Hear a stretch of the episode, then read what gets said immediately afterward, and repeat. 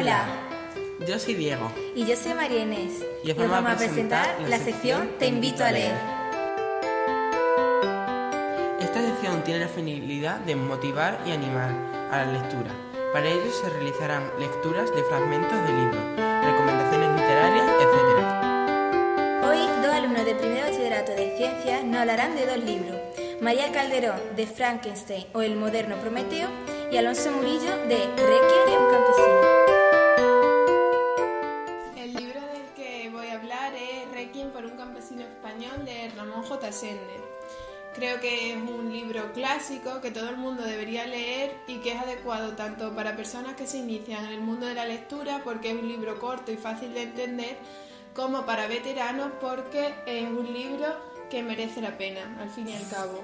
Eh, normalmente suelo preguntar a personas mayores sobre los acontecimientos ocurridos en la historia de España y las respuestas que suelo tener son no, no, mejor olvidarlo y dejar de recordarlo. Yo en cambio pienso que lo mejor es conocer de esos acontecimientos para que no se vuelvan a repetir.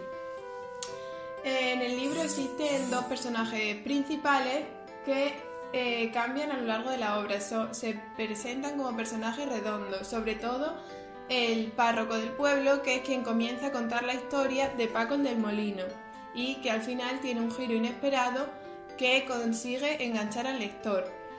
Eh, creo que el autor en este libro no es totalmente neutral, sino que deja ver su ideología. Sin embargo, no me parece una cosa mala, puesto que para buscar un relato neutral podríamos leer crónicas. Eh, finalmente, eh, quiero, quiero recomendarlo a todo el mundo, puesto que eh, te permite introducirte en el ambiente rural español de los años 30.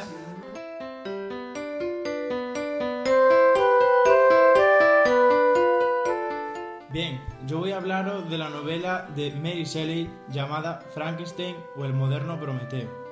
En primer lugar, quisiera añadir que la autora Mary Shelley pertenecía a una familia adinerada, lo que le proporcionó una educación exquisita para una chica de su edad. La novela trata de una historia que está enfocada al siglo XIX y trata de Víctor Frankenstein, eh, un estudiante de filosofía de la naturaleza que viajó para ampliar su conocimiento y tanta curiosidad le llevó a crear una bestia, un ser inmundo, que viene a ser Frankenstein.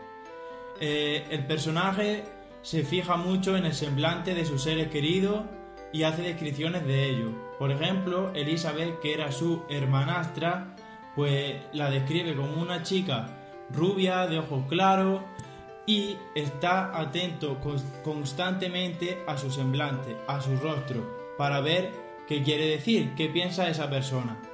Eh, el personaje sufre mucho altibajo a lo largo de la novela y para evadir la realidad se aísla en zonas como lagos, eh, montañas. Eh, la bestia que creó lo persigue y le hace sufrir ya que se veía muy afectada por el rechazo que sufría de la sociedad debido a su rostro, su rostro inmundo, ya que era un monstruo. En mi opinión, el libro merece la pena leerlo porque te hace empatizar con la idea y la forma de pensar de la época y aparte que me ha aportado muchos conocimientos y, experiencia que seguro que no viviría fuera de este relato. Por lo tanto, atreveos con Frankenstein.